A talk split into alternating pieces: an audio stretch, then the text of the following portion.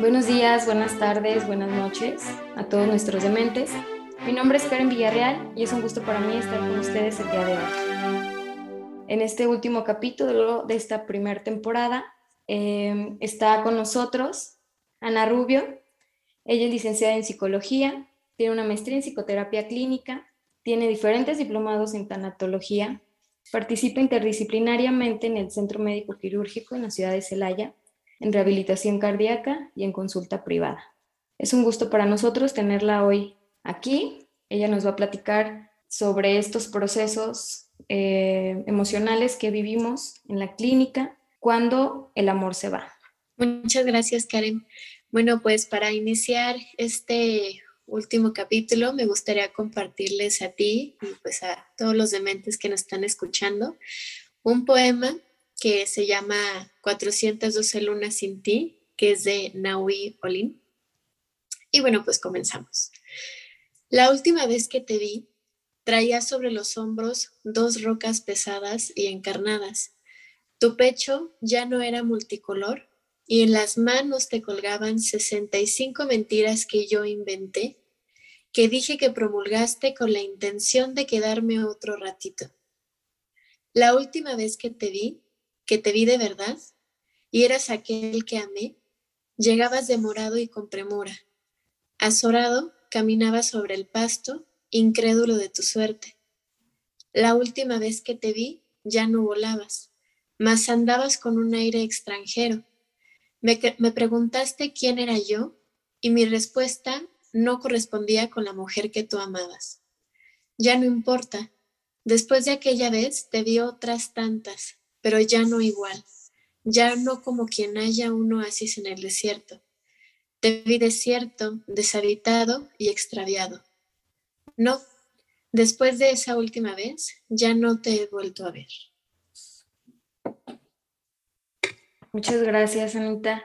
Bueno, le podemos decir Anita para los compas. o, bueno, ¿cómo te gusta que te digan? Sí, Anita. bien, Anita. Para los dementes también. Para los dementes también se pueden dirigir a ella como Anita. Qué lindo, qué lindo el poema. Muchas gracias por compartirlo, Anita. No, pues me parecía eh, justamente algo adecuado para empezar a hablar pues de esta parte, ¿no? De la ruptura amorosa y de cómo pues en este poema nos va hablando de cómo cambian las cosas, a lo mejor cómo cambia eh, el cómo percibimos a la persona que en cierto momento pues teníamos o formamos un vínculo amoroso con ellos, ¿no? Y que pues nos habla de todo ese proceso que vamos a llevar como seres humanos al momento de tener pues estos cambios de vida. Claro, y que como hemos estado viendo con nuestros compañeros en los podcasts anteriores, bueno, son, son procesos emocionales muy significativos en la vida del ser humano muy complejos en algunos casos y en sí el finalizar una relación de pareja no estaría nada sencilla. Y tú nos vas a platicar un poquito de justamente todas estas circunstancias que se viven en, en la ruptura, porque no es un proceso, eh, digamos, muy claro. Hay rupturas que se empiezan a, digamos, a cocinar desde antes. Ya empieza la predisposición o la intención esta idea de repente fantasiosa de, híjole, yo creo que vamos a terminar, yo creo que ya estamos llegando al final, yo creo que, y nos predisponemos y empieza uno con esta sensación hasta a veces de temor, de pánico, ¿no? Tratamos de sostener el vínculo lo más que podamos y a veces, bueno, como platicábamos con Memo la, la semana pasada, a veces también hay vínculos insostenibles, ¿no? Sí, claro. Eh, y bueno, pues me parece que es una experiencia de vida, a fin y al cabo, que pues todos vamos a llegar a experimentar en, en algún momento. Creo que ninguno nos salvamos de esta parte. Entonces, como mencionas, ¿no? Eh, yo les mencionaba también, pues es todo un proceso. Hay muchos que lo inician aún estando dentro de la relación de pareja, hay otros que lo iniciarán después y todo eso depende pues de muchas circunstancias, por ejemplo, de qué tipo de relación se llevó, esta parte de ir aceptando poco a poco que el amor llega a terminarse y llega a acabarse, pues es una de las experiencias que posiblemente sean difíciles y muy difíciles de, de sobrellevar, de experimentar, de ir comprendiendo poco a poco, ya que pues nos van a despertar en todos gran variedad de emociones que puede ir desde pues tristeza, el añorar lo que teníamos, a veces a lo mejor dependiendo de cómo fue la ruptura, cómo fue la relación de pareja, podríamos llegar a experimentar sentimientos de enojo, sentimientos de decepción hacia la persona, a veces rancor, coraje, ¿no? Que pueden llegar a, hacer un poco más o extender un poco más esta parte de aceptar o de soltar a la persona con quien estuvimos. Entonces, pues todas estas emociones que, que les estamos compartiendo ahorita, pues creo que van a necesitar de nuestra atención de poder escucharnos pues profundamente y poder comprender qué nos sucede en esos momentos, que gran parte de esas emociones son normales.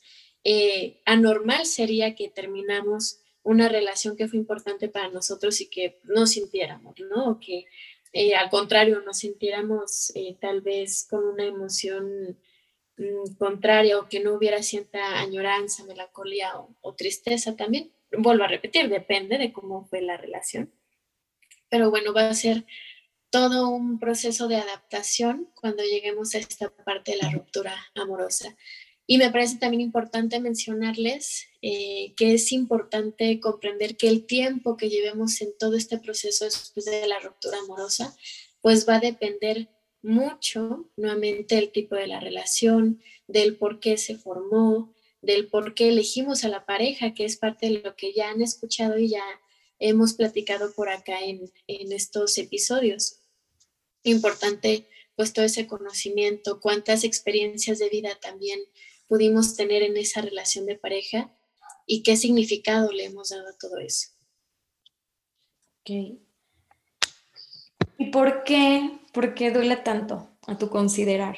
Tú que tienes este, esta experiencia y estos estudios, ¿por qué nos duele tanto terminar una relación de pareja?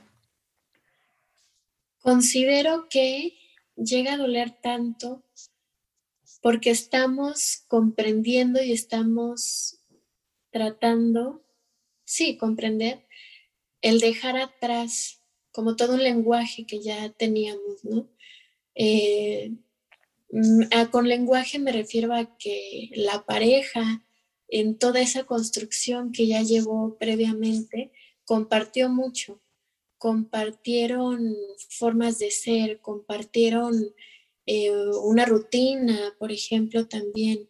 Eh, habrá parejas que igual llegaron a tener como esta comprensión o esta complementación, podríamos tener, podemos este, comprenderlo también con esa palabra, pero entonces es empezar a comprender y dejar ir ese lenguaje o esa en sí como esa experiencia junto con el otro, de la cual pues ya nos habíamos acostumbrado o ya lo teníamos también normalizado. E igual como veíamos en el capítulo anterior, van a haber muchos estilos de pareja y van a ver en esa pareja a lo mejor estilos que no fueron tan positivos, pero que pues era ya tan normalizado que el dejarlo ir también nos provoca esta sensación de, de que no solamente se va la persona, sino que perdemos todo ese lenguaje, perdemos toda esa normalidad que ya teníamos. Entonces es todo un cambio grande que, vamos a experimentar. Por ahí me, acuerdo mucho, bueno, yo siempre lo tengo muy presente, esta parte de los cambios, que los cambios siempre van a traer una crisis consigo.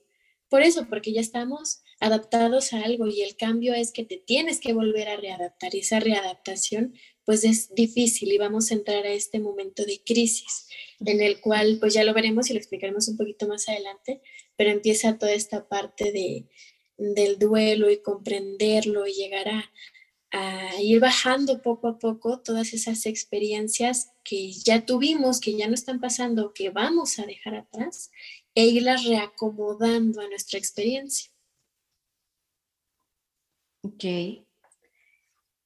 Y qué interesante lo que dices, porque bueno, sí, realmente en los procesos de, de crisis realmente empieza a haber como una resistencia, como que no queremos vivir esas, esos cambios, nos cuesta adaptarnos. Hay quienes quizás sí son muy adaptables y hay quienes no pueden con los cambios, ¿no? Con esta nueva posibilidad, como dices, de verme en escenarios, en circunstancias donde esta persona ya no está, ¿no? Tengo que adaptarme ahora quizás a su ausencia y qué implica ahora adaptarnos a una ausencia, ¿no?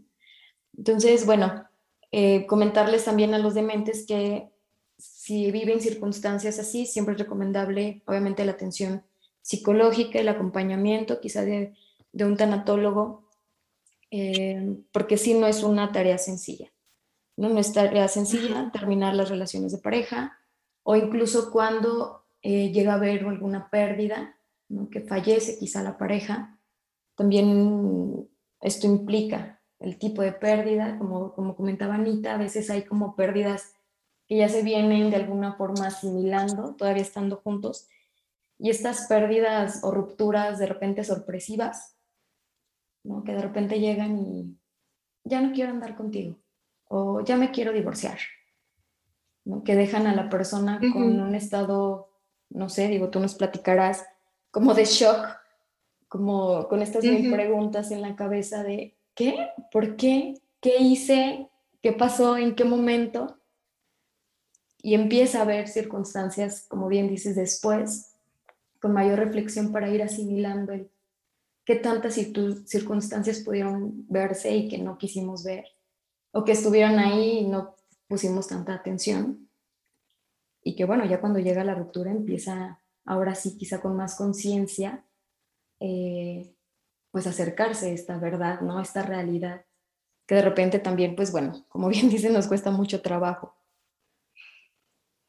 Y, fíjate que ahorita que, que también estabas diciendo esto, Karen, tanto el empezar a visualizarnos a nosotros mismos ya eh, realizando otro tipo de actividades o a lo mejor el empezar a, a tener la posibilidad hasta de, encontrar a otra persona es esa parte, con, ¿no? Como la parte difícil, pero también hacia nosotros mismos, pero me refiero a, pensar esto de la otra persona o llegar a visualizar a esta otra persona con alguien más.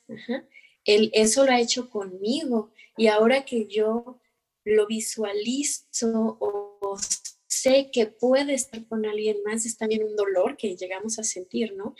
Por esta parte de, pues, de la relación que se tenía y ahora el, pues el imaginario a veces llega a ser como, eh, nos puede llegar a causar bastante dolor, ¿no? Aún, entonces me imagino, considero yo que es parte también del por qué llega a ser difícil esta parte de la aceptación, que te digo, ya lo veremos un poquito más a fondo, pero es todo el proceso en el cual vamos aceptando y bajando todas esas ideas poco a poco con la ayuda de que podemos irlas comprendiendo, qué significan para nosotros, cómo lo sentimos y cómo lo vamos sobrellevando.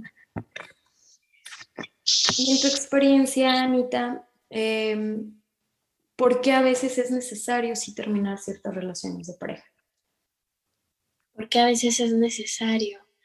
Considero, Karen, eh, igual retomando un poco de lo que veíamos en episodios anteriores, el, el comprender esa relación de pareja que se formó, a qué término ha llegado, porque considero yo que a lo mejor pues la concepción del amor puede llegar a veces a confundirse mucho, ¿no? Y, muchas veces también por estas ideas eh, pues sociales que llegamos a tener y que el amor se llega a confundir con una dependencia o con una costumbre o con el miedo a estar solos o porque llegamos a tener la creencia o la necesidad de que el otro nos complementa y hasta que el otro nos da una identidad. Entonces considero que a veces es necesario terminar una relación cuando nos damos cuenta que el concepto de la pareja o lo que tenemos estando en pareja va guiado hacia eso, no tanto hacia el concepto de un amor que es una aceptación tanto de mí mismo y que al momento en el cual yo me conozco a mí y me acepto también a mí, sé el por qué elijo al otro y no lo elijo tal vez desde la carencia o desde la creencia de que tú me complementas y si tú no estás se me acaba el mundo o si tú no estás eh, yo qué voy a hacer o quién soy yo, cómo me manejo conmigo mismo. Entonces considero que es importante pues saber la diferencia entre lo que es una relación sana y una que no lo es.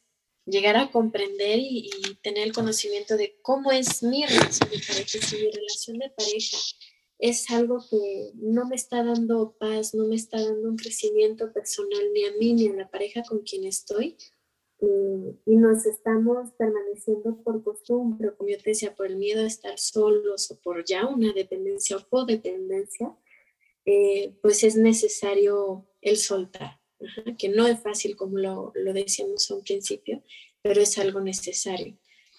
Eh, se me viene a la mente igual esto que nos mencionas, como llegar a tener algún divorcio. Y hay muchas parejas que se llegan a, a permanecer, yo lo he escuchado así, igual tú me das tu opinión, pero por los hijos, ¿no? Es que qué va a pasar con ellos y si les hacemos daño y, se prefiere él, pues nos aguantamos en esto eh, para no hacer daño a alguien más, pero realmente a lo mejor eso puede ocasionar más daño de lo que creemos, ¿no?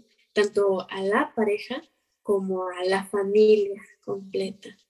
Em, yo les diría a los dementes, el que es, igual se lleguen como a, a preguntar o si en cierto momento se han llegado a preguntar si debo terminar o debo de aguantar en esta relación porque a lo mejor puede cambiar, porque a lo mejor puede mejorar, porque a lo mejor podemos, o sea, llegar a tener esta idea de aguantar o soportar, considero yo, que tal vez pues son indicadores de que una relación no te está dando algo fructífero o algo positivo. Eh, reflexionar el por qué estamos ahí, si es o por pena estar solo, o por dependencia, o por los hijos, o por el que dirán, o por la costumbre. Entonces, considero yo que esos motivos no valen tanto como la paz y el crecimiento individualmente también. Porque si lo escogemos, que escogemos lo contrario, entonces considero yo que es cuando nos llegamos a estancar también individualmente. Y con eso también llegamos a pues arrastrar o llevarnos con nosotros a esa pareja o lo que haya surgido de esa pareja, como por ejemplo un matrimonio podrán ser los hijos o la familia. Necesario, volviendo a tu pregunta, necesario, pues considero que sí, porque tener una relación no es algo obligatorio tampoco, o no quiere decir que llegue a ser el máximo de la, de la vida de todo ser humano, ¿no? Que te digo, a veces por creencias o cosas sociales que vamos a, escuchar, lo creemos así, ¿no? Es que yo no tengo pareja y todos mis conocidos lo tienen y yo cuándo me voy a casar y yo cuándo este, me va a llegar el príncipe azul y, lo creemos como si fuera una obligación, pues realmente a lo mejor no. Eh, considero que el desarrollo personal es también muy importante, eh, que a veces, por ejemplo, la zona de confort nos llega a detener un poquito. La zona de confort es aquello que ya conocemos y al aventurarnos a, empezar algo diferente o, empezar a, a, ver esa parte desconocida, tal vez hasta de uno mismo, pues llega a ser muy difícil. Pero considero que vale la pena tal vez aventurarnos a eso, a conocernos a nosotros y qué más podemos conocer o a quién más podemos conocer este, pues vale la pena, ¿no? El, intentarlo y no seguir como estancados, tal vez en, relaciones que no nos aporten o que no nos lleven a crecer individualmente. Así es. Y fíjate que retomando un poco de los puntos que comentabas, como a veces, a lo mejor si el vínculo ya es insostenible y buscamos una y mil razones o justificaciones para volver a lo mismo, ¿no? O sea, seguirnos manteniendo ahí, que los hijos, que pues qué van a decir, como bien dices, si me casé iba a ser para, pues hasta que la muerte nos separe, como decretan pues la religión, algunas otras religiones, ¿no? Anteriormente, como justificaban las, las eh, abuelitas, ¿no? Pues es tu cruz y pues ni modo, o sea, tú lo escogiste, tú la escogiste y con la pena, o sea, tienes que aguantar, tienes que tolerar. Y es eso, ¿no? Como platicábamos con Memo, con Edgar, o sea, es aguantar y tolerar la realidad del otro, que a veces la realidad del otro, incluso la mía, llega a ser patológica, compleja, dificultosa, pero por no saberme quizá con esta nueva etiqueta de divorciada o soltera o viuda incluso, o sea, es como, ¿no? ¿Qué van a pensar de mí? Esta cuestión de la sociedad, cómo nos cruza y nos hace tomar decisiones a veces muy erróneas, ¿no? Porque incluso esta parte que comentas, ¿no? O sea, creemos que la pareja es esa compañía, porque no sabemos o igual y si sabemos estar solos, pero decimos, no, ya tengo todo cubierto, ¿no? Trabajo, este, tengo salud, etcétera, pero no estoy completa porque me falta el otro o la otra, ¿no? O sea, no estoy completo porque me falta mi compañero, mi pareja. Y hay quienes justamente dicen, es que ya deberías conseguirte al novio, ya deberías conseguirte a alguien para que te acompañe, con quien vas a envejecer, ¿no? Y es como, bien dices, o sea, no es propiamente, no tendría que ser quizá de forma sana un, parte de nuestra lista de prioridades, pero en muchas ocasiones sí es, ¿no? O sea, en muchas ocasiones es, estoy plena en todas mis circunstancias, menos en la amorosa, porque no encuentro mi príncipe azul, ¿no? Y entonces realmente no estoy completa realmente esta fantasía de la media naranja, sí, en algunos momentos no la llegamos a creer. Eh, pues sí, eh, concuerdo en lo, que, en lo que mencionas, Karen. Digo, mucho tiene que ver también como con toda esta pues eh, construcción social que, que llevamos a, a, tener o a comprender en torno de las relaciones, ¿no? Que te digo, tiene mucho que ver igual del por qué es, es difícil el llegar a soltar o al llegar a tener la determinación, si es que es una relación nuevamente que no está siendo provechoso, que nos esté estancando, el llegar a verlo, visualizarlo y entonces empezar con toda esta parte de, del proceso de la, de la ruptura amorosa. Y bueno, pues hablando de esta parte, me gustaría comentarte a ti y también a todos los dementes, pues cuáles son como todo lo que llegamos a sentir, ¿no? Como las consecuencias de las rupturas, que es importante comprender que es diferente también eh, lo que llega a ser el, eh, cuando vamos en esta etapa como del desamor, como del desencanto, del desapego, para ya después llegar a tomar una decisión y tener la ruptura y después de esa ruptura, pues empezar con todo este proceso eh, de duelo que vamos a tener en la, en la ruptura. Entonces, las circunstancias emocionales o las consecuencias de la ruptura, ya que se llevó a cabo, pues es que vamos a entrar en esta crisis que mencionábamos. Eh, podemos llegar a experimentar una tensión. Habrá personas que dependiendo de lo que hayan vivido en sus relaciones, hasta el del mismo concepto que tengan de sí mismo, pueden llegar a vivirlo como si fuera un fracaso tal vez, o que se lleven a generar sentimientos de culpa, como tú lo mencionabas anteriormente, ¿no? Que tal vez la pareja ya lo decidió y no veíamos como ciertos indicios de que iba a comenzar la ruptura. Entonces llega la noticia, es yo qué hice, qué hice mal o qué no hice o por qué me está dejando. Y es cuando empezamos con todos estos pensamientos, ¿no? sentimientos de, de culpa o de fracaso, de porque está terminando la relación. En algunos otros casos se podrá llegar a vivir como una liberación, una liberación, este, y que por ello a lo mejor, no sé, me imagino en algunos casos que la persona que ya lo había decidido antes lo llegue a sentir así ella misma, ¿no? Como ya me decidí, ya lo hice y yo ya me estoy liberando, a lo mejor yo ya comprendí antes que esta relación no me funcionaba o no me aportaba y me estoy siendo, sintiendo también liberado como de esta dinámica que yo llevaba. Eh, son frecuentes también las vivencias de llegar a, tener pensamientos pues de baja autoestima, de ponernos cuestionamientos, eh, hasta de tener como una evaluación, ¿no? De la pareja o del momento en el cual estuvimos en pareja. A ver, yo cómo era, cómo le hablaba, eh, qué actividades hacíamos juntos, qué nos faltó, qué no realizamos como una pareja. A veces hasta ponerle la etiqueta de ideal, ¿no? Tanto como pareja como individualmente. Llegar a sentir, por ejemplo, eh, sentimientos de tristeza, de soledad, llegar a aislarnos también, eh, tener la pérdida de actividades que antes nos gustaban y que ahora simplemente ya no nos llaman tanto la atención, tener desesperanza o tener una desilusión respecto también al futuro, que llegamos a lo mejor a, tener la idealización de la pareja y ya cuando esto se termina es, ¿y ahora qué voy a hacer? Yo me imaginaba con él o con ella ya casados, con hijos, la casa, el perro, todo eso, ¿no? Y ahora que ya no está, también pierdo esta parte de llegar a tener como esta desilusión, por eso me refiero respecto al futuro. ¿Qué más? Pues es una experiencia estresante también. Tanto el prepararlo, como mencionamos, habrá quien ya lo haya preparado antes de tener la ruptura y habrá quien empieza en todo este proceso después de tener la ruptura.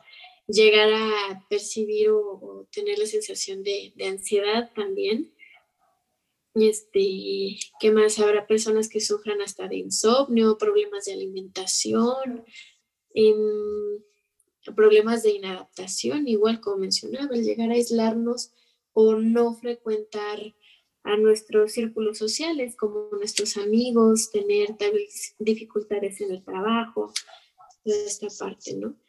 Em, el dolor emocional considero que puede llegar a ser también pues devastador como el dolor físico.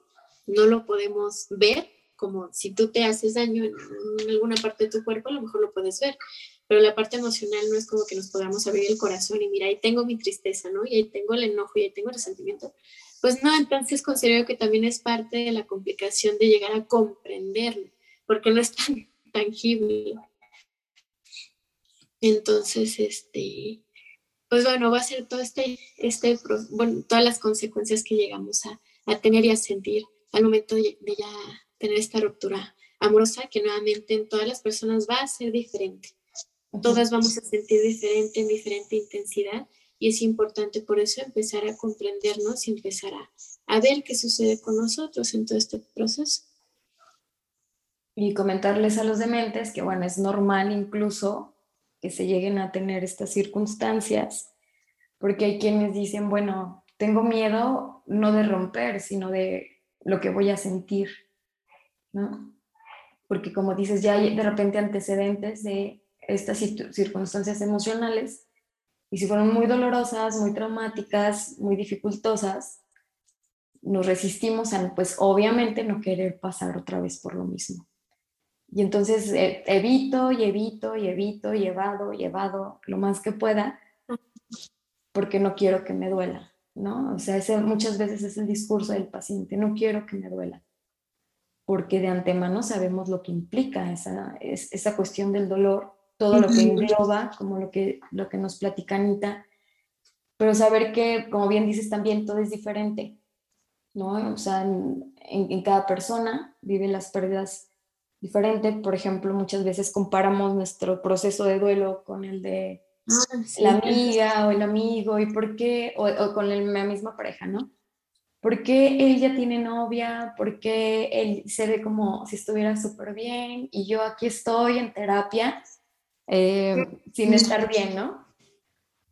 Y es como esa necesidad de a veces incluso si yo estoy sufriendo, quiero ver que el otro también esté sufriendo, ¿no? yo me empiezo a sentir mejor, pues qué bueno, voy en gane. Y no es competencia, no son carreritas, ¿no? y a veces pareciera que esa es la, la intención, ¿no? Estar... Ajá. sí, sí. Qué bueno que mencionas esto, el comprender que cada quien pues lleva su proceso y toda esta parte es algo muy personal.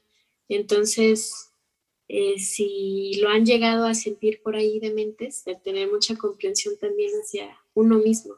Eh, no considero yo que las comparaciones al 100% sean malas o negativas, creo que no, eh, siempre y cuando nos ayuden como a tener esta reflexión, ¿no? Pero reflexión, al contrario, como darnos cuenta de nosotros y continuar avanzando en nuestro propio proceso.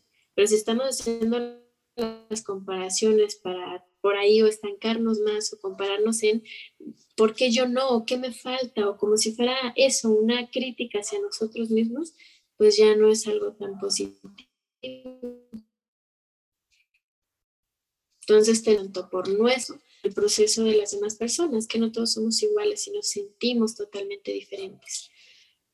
Em, ah, en esta parte también de las circunstancias emocionales te iba a, bueno, les iba a agregar también eh, de lo que respectaba al capítulo anterior que hablábamos de esta parte de las patologías, que igual van a haber situaciones de pareja que tal vez se vivió violencia, que tuvo pues una relación bastante desfavorable, ¿no? Y que en ese tipo de casos también, al momento de tener la ruptura, pues digamos que es como también otro grado de dificultad.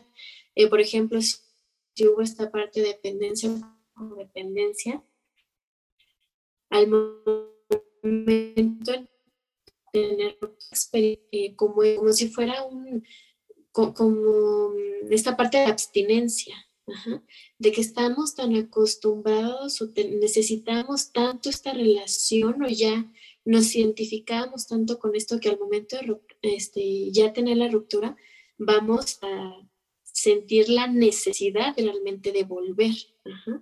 Eh, que lo hacíamos la comparación como si fuera de las sustancias o como de una droga, que a lo mejor en el momento en el cual estamos en esa relación, ya era algo que necesitábamos. Y ahora que ya eh, tenemos la ruptura, es como tener la necesidad de volver. Y eso lo hace también un poco más difícil. Y en este tipo de casos que llega a haber eh, pues violencia, dependencia, codependencia, pues que entiendan y comprendan que necesitan también del apoyo y la guía de, de un profesional, de algún psicoterapeuta, psicólogo que esté pues este, formado en esta parte y que los pueda ir guiando, porque van a haber momentos en los cuales se necesita, ¿no? Como en este síndrome de abstinencia, que esté alguien ahí para poder eh, hacer o que tú vayas comprendiendo qué es eso que tú sientes o por qué tanta necesidad de volver a, esa relación. Entonces me parece algo importante también como de, comentarles se vuelve de repente, como bien dices, una necesidad, ¿no? Por todo lo que platicabas al inicio del por qué, por qué los vínculos se fomentan, a causa de que muchas veces lo platicábamos con Edgar y Memo, ¿no? Desde esta parte inconsciente también, de lo que el otro me da y lo que yo le doy al otro, y el por qué también conscientemente mantengo el vínculo y inconscientemente también se mantiene me parece importante también empezar a platicar que, pues si bien hemos dicho que la ruptura amorosa implica la pérdida de la pareja, que esta pérdida pues también va a estar acompañada de otras pérdidas que podemos llamarlas secundarias, ¿no? En donde, por ejemplo, eh, podemos llegar a experimentar el perder el rol amoroso que teníamos en esa relación. Por ejemplo, si uno se percibía como en mi pareja yo soy el protector o en mi pareja a mí me gustaba ser a quien protegiera, ¿no? Entonces, también tener que dejar atrás este rol amoroso, eh, perder tal vez el rol social que se tenía en esa pareja, el rol económico también, eh, el rol de identidad, el perder nuestra visión a futuro, como ya lo hablábamos un poquito atrás, también el que yo quería con esa persona hacer ciertas actividades o vivir ciertas experiencias y ahora que ya tuvimos esta ruptura, ya no se va a poder. El perder un proyecto en común, el perder estas ilusiones personales que también teníamos y pues como eh, de forma general perder el ideal de la persona eh, amada. Y estas pérdidas, pues, eh, deben de ser poco a poco elaboradas, comprendidas, pues a fin de que podamos readaptarnos poco a poco a una vida diaria sin esa persona ahora en nuestras vidas. Y comprender que también esto eh, es el proceso, pues, de desamor, ¿no? Eh, que nos va a llevar a la ruptura y posteriormente a la pérdida de la relación y que pues puede tener un inicio diferente nuevamente en cada miembro de la pareja. Y es aquí cuando vamos a iniciar con lo que es eh, lo que se le conoce como un duelo emocional, ya que llegamos a la ruptura, el empezar con un duelo emocional. Y pues este duelo emocional podemos comprenderlo como el proceso, el inicio del proceso también de adaptación que va a ser necesario para cualquier persona para poder recuperar ese equilibrio, ese bienestar y más importante también poder reacomodar emocionalmente a nuestra expareja. Y en todo este periodo, pues es importante conocer que va a tener una duración o una intensidad pues diferentes en cada caso, como mencionábamos, respetar que los procesos de vuelo son diferentes en cada uno de nosotros.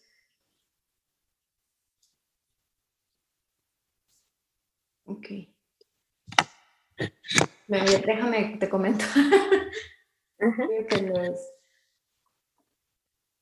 Y sí, como, como platicábamos, bueno, no las comparaciones que dices, bueno, también en esta parte del proceso de duelo, lo recomendable es que no estemos comparando nuestro proceso de duelo con el duelo de el otro. Como, como bien nos, nos dice Anita, es un proceso muy íntimo, muy personal, muy diferente en cada persona y a veces las comparaciones no nos dejan a ciencia cierta quizás hacernos cargo de esta parte que es muy importante, que es esta reflexión con nosotros mismos, em, e, esta sensación de, bueno, ok, ya no está, y ahora que viene, el hacernos cargo el 100% de nuestro proceso de duelo. Entonces, em, pues para recomendarles a todos nuestros dementes que vivan su proceso de duelo que no lo evadan, que no lo eviten. Muchas veces esa es la circunstancia también compleja. Ya de por sí a veces las relaciones están siendo complejas.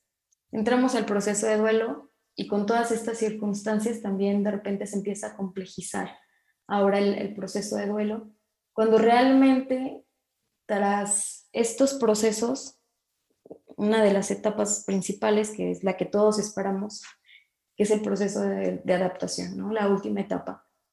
Y es cuando incluso nos preguntan en, consulta, ¿no? ¿Y cuándo me va a dejar de doler? ¿Cuándo voy a estar bien?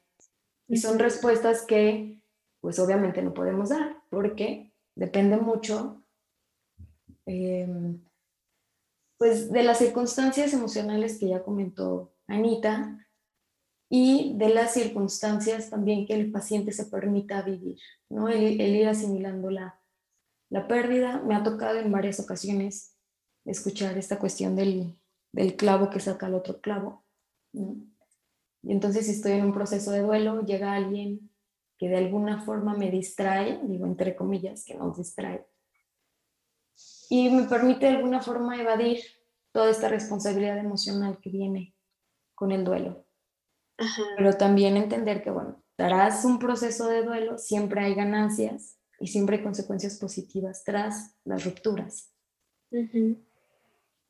Qué, bueno que mencionas esta parte también, Karen, em, porque creo que hay que tener muy en cuenta que todo este proceso que vamos a empezar a experimentar después de la ruptura, pues no es un proceso lineal, como mencionabas, ¿no? Que luego, ¿y cuánto me va a durar? y este, cuándo voy a dejar de sentir o cuándo ya lo voy a olvidar. Eh, o hasta llegar a, tener un momento en el cual ya me siento bien, ya estoy saliendo y de repente llega otra vez el recuerdo, ¿no? Y llega otra vez el híjole, volví a pensar en él o volví a pensar en ella y volví a llorar en esa ocasión y la persona puede llegar a percibirlo como si fuera pues una falla, ¿no? O un retroceso. Entonces a eso voy yo con que eh, esta parte del duelo pues amoroso no es un proceso lineal, sino que va a tener muchas eh, subidas, bajadas, y es importante que la persona también, en, recomendable con ayuda del profesional, vaya comprendiendo todo esto para que su proceso no lo vaya entendiendo como algo anormal o que esa persona se esté exigiendo algo que en ese momento es normal sentir o normal llegar a, a percibir en sí mismo. Em, en estas fases como mencionabas, ¿no? De, del duelo, de esta parte de, del desamor, entender que se van a superar también con cierto tiempo y que es posible volver en ciertos momentos a etapas anteriores. cuando volvemos a ver a lo mejor o a escuchar o, nos llega un recuerdo. Por ahí me acuerdo de, de, un ejemplo que me daba mi supervisora de casos, que me decía eh, que nos imagináramos como si fuera una llanta. La llanta en un vehículo, cuando va avanzando el vehículo en cierto momento, llega al mismo punto por el cual ya pasó, ya avanzó, pero eso no significa que vayamos hacia atrás, sino que a lo mejor vamos también hacia adelante. Tal vez volvemos a sentir algo similar en cierto momento, cierto punto, pero eso no quiere decir que, sea algo negativo o malo, o, o, que haya que reprocharnos o, cosas por el estilo, sino al contrario, él, a ver, vamos a pararnos a comprender qué nos está sucediendo y por qué nuevamente está pasando esto. Mm, algo que este, me parece es fundamental para que podamos comprender qué está sucediendo en todo este proceso, pues es el llegar a reflexionar tanto cómo son en ese momento nuestras emociones, qué pensamientos estamos teniendo, qué sensaciones físicas estamos sintiendo y cómo y por qué todo esto está alterando nuestra conducta el comprender todos estos cambios es muy importante para que pues podamos sentirnos menos angustiados o angustiadas y que podamos pues recuperar poco a poco a nuestro tiempo, a nuestro ritmo, el control y el equilibrio, el, el equilibrio, perdón, que, que es nuestro. No pensarlo como voy a volver a lo de antes, no, porque las cosas han cambiado y por ende lo que venga a futuro va a ser diferente. Entonces ir aceptando toda esta parte. Considero yo que eh, la clave de esto también es, mm, recomendablemente, otra vez, de manera profesional, pues entrenar y comprender nuestra forma de pensar y valorar correctamente eh, a la persona con quien estamos antes en la relación a la que hemos perdido y también muy importante nosotros mismos. Eh, que la autoestima y el autoconocimiento pues van a ser muy importantes para poder superar esta ruptura sentimental que, llegamos a experimentar. Así es, y bueno, sí, sí que, que estemos con la conciencia clara, creo yo, de que a veces estas pérdidas y estas crisis y estas circunstancias también nos permiten ver nuevas formas en uno mismo, que también hay ganancias, también hay crecimientos, también hay áreas de oportunidad. Eh, no cuando hay una pérdida, el, o sea, tenemos esta sensación de que el mundo se viene encima de nosotros, ¿no? Que tocamos fondo y de, pues, ¿cuándo voy a salir de aquí, ¿no? De este bache emocional y llevo ya una semana, llevo ya tres semanas y no veo el fin. Y, es, y, y comentarles que, bueno, sí llega un punto en el que las cosas emocionalmente empiezan a mejorar, empieza a haber un bienestar del que habla Anita, empieza a haber un crecimiento Em, más consciente con nosotros mismos. Y esto nos permite también poco a poco, porque todo es en base al tiempo, creo que en estas circunstancias el tiempo es un muy buen aliado o quizá en algunos casos como un poco el enemigo, ¿no? Pero que en algún punto las cosas empiezan a funcionar y empiezan a, mejorar empiezan a ser benéficas también, ¿no? Tanto para nosotros como quizá en diferentes áreas alrededor de nuestra vida, familiar, laboral, eh, social. Entonces, bueno, que, que sí tengamos conciencia de eso, ¿no? Que es lo más difícil, creo yo, que, que podemos a veces concebir tras un proceso de pérdida. Ajá. Y fíjate que hablando de esta parte que mencionabas del tiempo, eh, me gustaría comentarles, mm, no porque sea una medida oficial. Acuérdense que no se trata de, decir, ah, yo en, cuatro meses ya voy a estar bien o en cinco meses eh, ya no me va a doler, porque todo es muy personal y depende otra vez de todo lo que vivimos y de cuál sea hasta nuestra capacidad emocional para ir afrontando estas situaciones difíciles. Pero normalmente las pérdidas y este proceso que es algo normal y natural en todo ser humano, este proceso de, de duelo, a veces llega a durar, por ejemplo, un año, hablando teóricamente, pero vuelvo a repetir, no quiere decir que si te me pasas del año ya estás mal o algo está sucediendo. habrá que comentar, evaluar y reflexionar qué sucede para ahora sí dar como una opinión o esto comprenderte también a ti mismo. Habrá personas que se llevan un año y medio después, ¿no?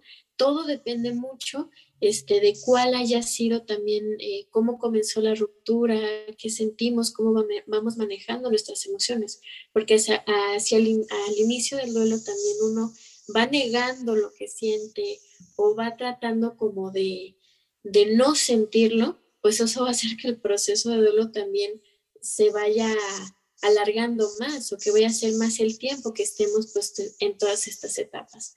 Entonces, importante, sí es importante el tiempo, pero como mencionabas anteriormente también, pues no son carreritas, ¿no? Y, y hay que darnos mucho el tiempo de comprensión hacia uno mismo. Fíjate que ahorita me acordé de, justamente que hablamos del tiempo, como, mm, por ejemplo, viene la ruptura, ¿no?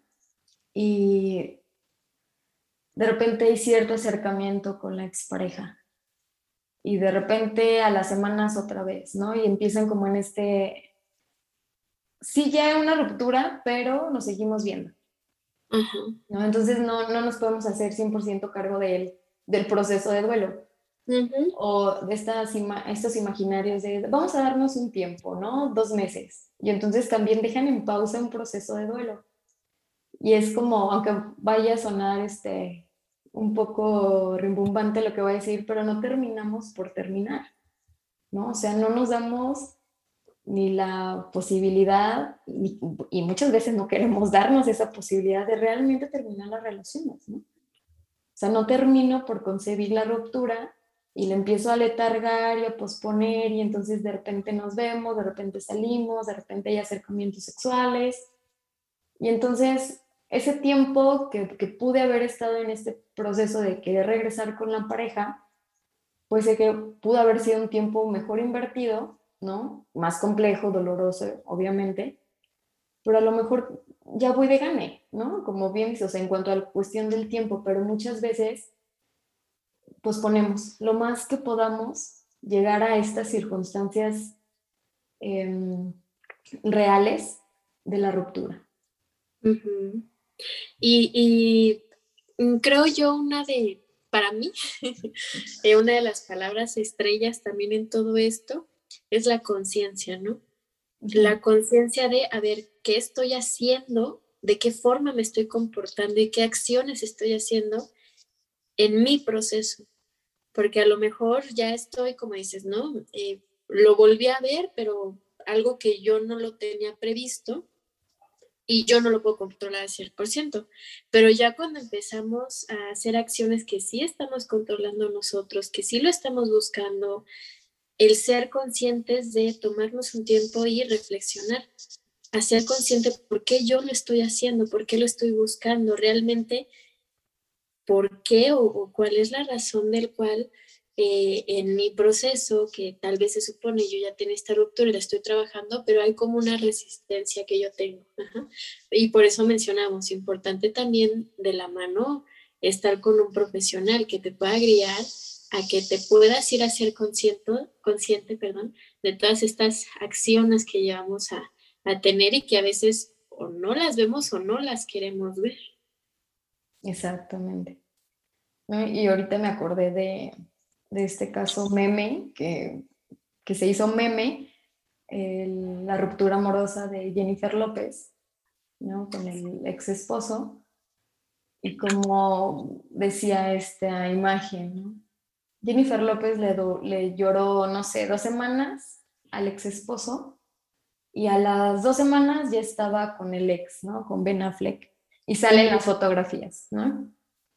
Dicen, ella debería ser un ejemplo para muchas mujeres, ¿no? Y es como, bueno, no nos dejemos llevar por situaciones de famosos, ¿no? Por circunstancias externas, por cuestiones de meme, por todo lo que hoy en día se vive y se sabe en las redes sociales en cuanto a estos temas que son delicados. O sea, si es como platicabas en un inicio, pues sí es una cuestión muy dolorosa para el ser humano. Y y no, o sea, en un mes también no se resuelve al 100% un proceso de duelo. no, no asimilamos con conciencia, como bien lo dices, eh, al 100% todo lo que, lo que implica el, terminar o el tener una pérdida, pero en sí la, la, ruptura o la pérdida de la pareja no se resuelve en, pues en dos semanas, ¿no? Y bueno, pues hablando de toda esta parte, ¿no? Y, como dices, luego vemos tantas cosas en internet y que en los memes por ahí también los comentarios, ¿no? Tanto de familias, de conocidos, volver a recordar que no sabemos la circunstancia de esa persona, no somos esa persona, nosotros somos diferentes, sentimos diferentes, nuestra historia fue diferente y que, como decías, ¿no? Debe ser un ejemplo, en esto que mencionas de Jennifer López, debe ser un ejemplo para muchas mujeres, pues, ¿por qué tú no eres ella? Eh, no has vivido lo que ella y hasta emocionalmente tampoco eres como ella, no sabes al 100% las razones que tiene para comportarse de esa manera. No quiere decir que sea un molde que tú tienes que seguir cuando pases por una situación que tú crees que es similar.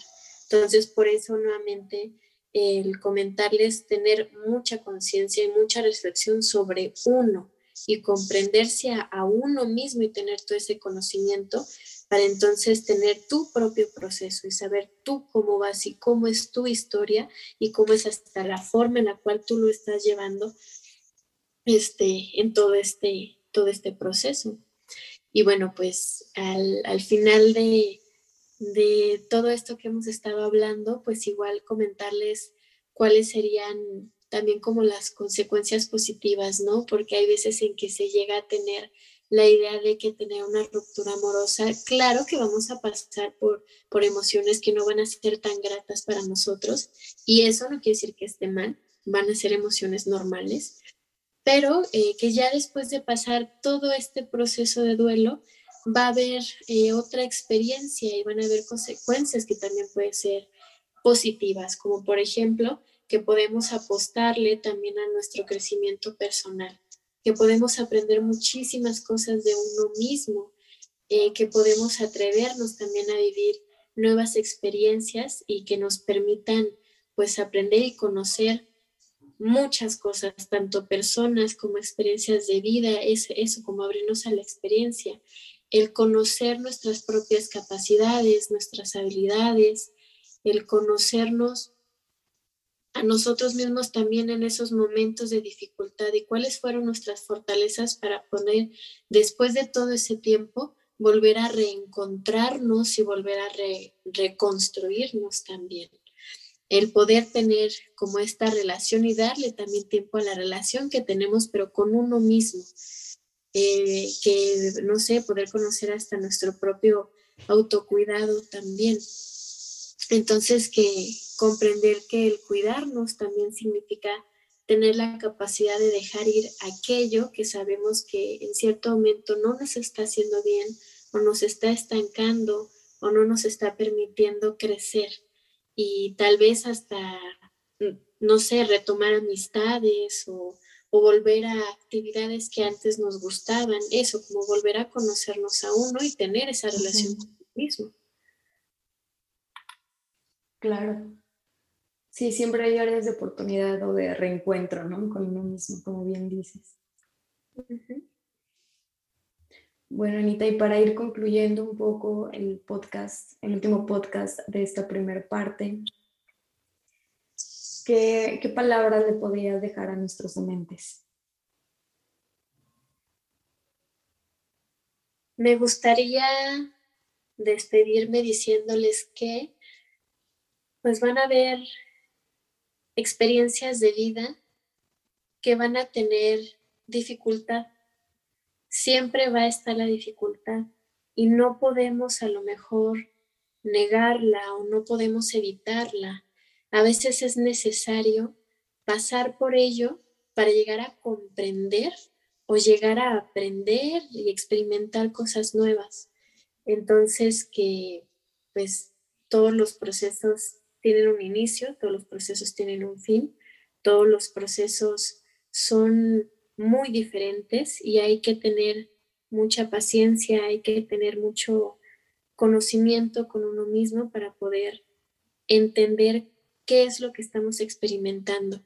Y que si en algún momento ustedes perciben que en el lugar en donde están, con las personas con quienes están o la persona con quienes ustedes están, ya es una relación en la cual están empezando a identificar que va más hacia un estancamiento, que va más hacia un, hacia ustedes mismos autoconvencerse de estar ahí, es importante, como le decíamos, tener conciencia, guiarnos hacia la conciencia de por qué estoy aquí, qué me mantiene, y eso genuinamente me está aportando algo positivo, ¿no?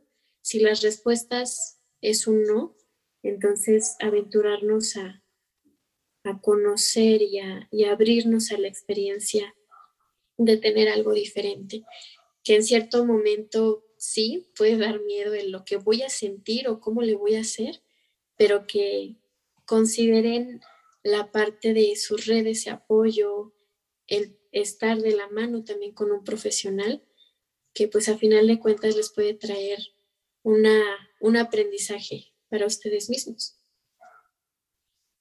Así es, así es.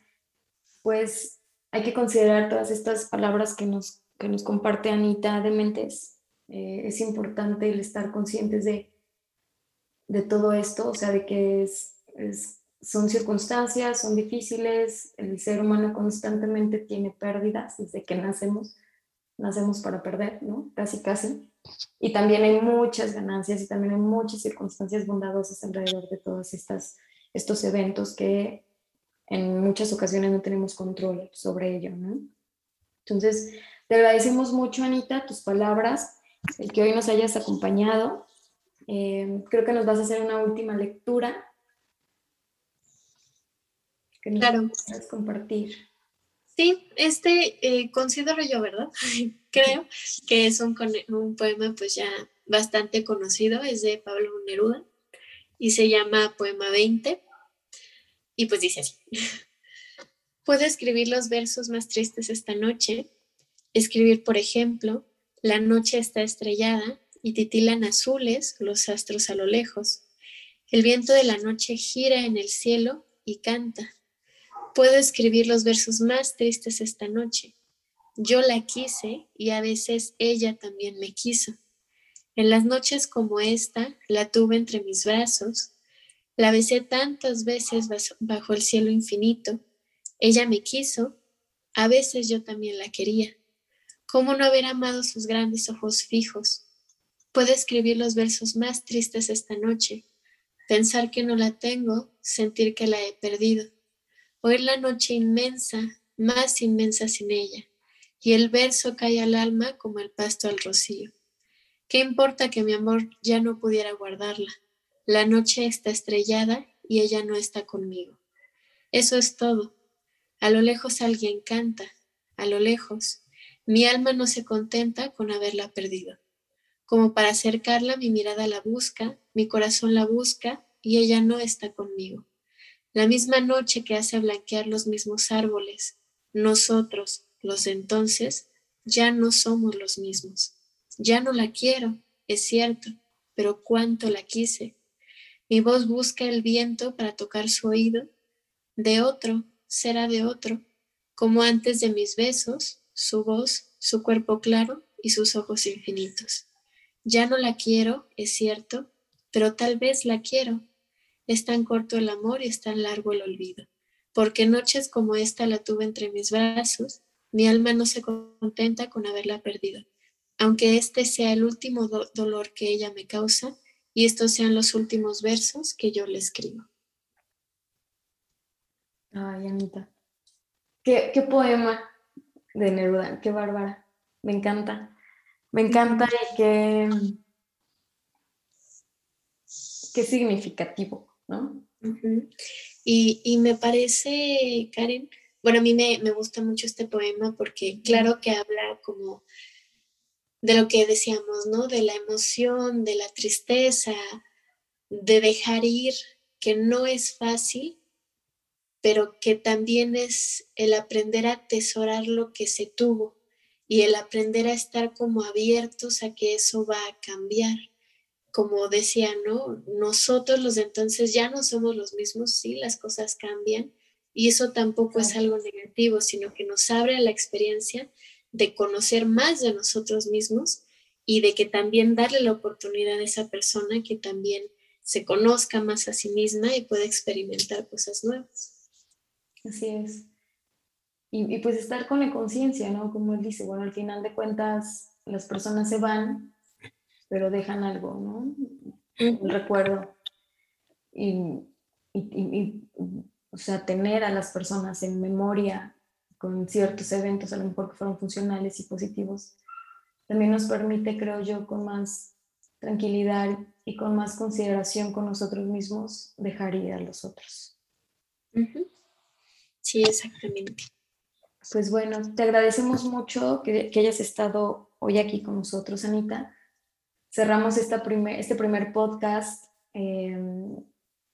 mente a mente eh, con una invitada de lujo, que fue Anita. Gracias por todo lo que nos compartiste el día de hoy. Gracias por tus recomendaciones. Y pues bueno, nos estaremos viendo seguramente en próximos eh, temas también, ¿no? Digo, esta primera parte fue en base a todas las relaciones de pareja. Gracias a todos nuestros escuchas, a todos los dementes que estuvieron haciendo recomendaciones, que estuvieron escuchando estos cuatro capítulos. Se los agradecemos mucho. Seguimos abiertos a recomendaciones en base a otros temas que, sean de su interés. Y pues bueno, gracias Anita. Un gusto escucharte. Un gusto también verte después de mucho tiempo. Y pues bueno, gracias a todos nuestros dementes. Nos vemos pronto. Gracias Anita, que estés muy bien. El agradecimiento es mutuo, Karen. Gracias a todos los que nos escucharon y estuvieron por aquí compartiendo con nosotros. Muchas gracias, Dementes, que estén muy bien. Nos vemos pronto. Cuídense mucho.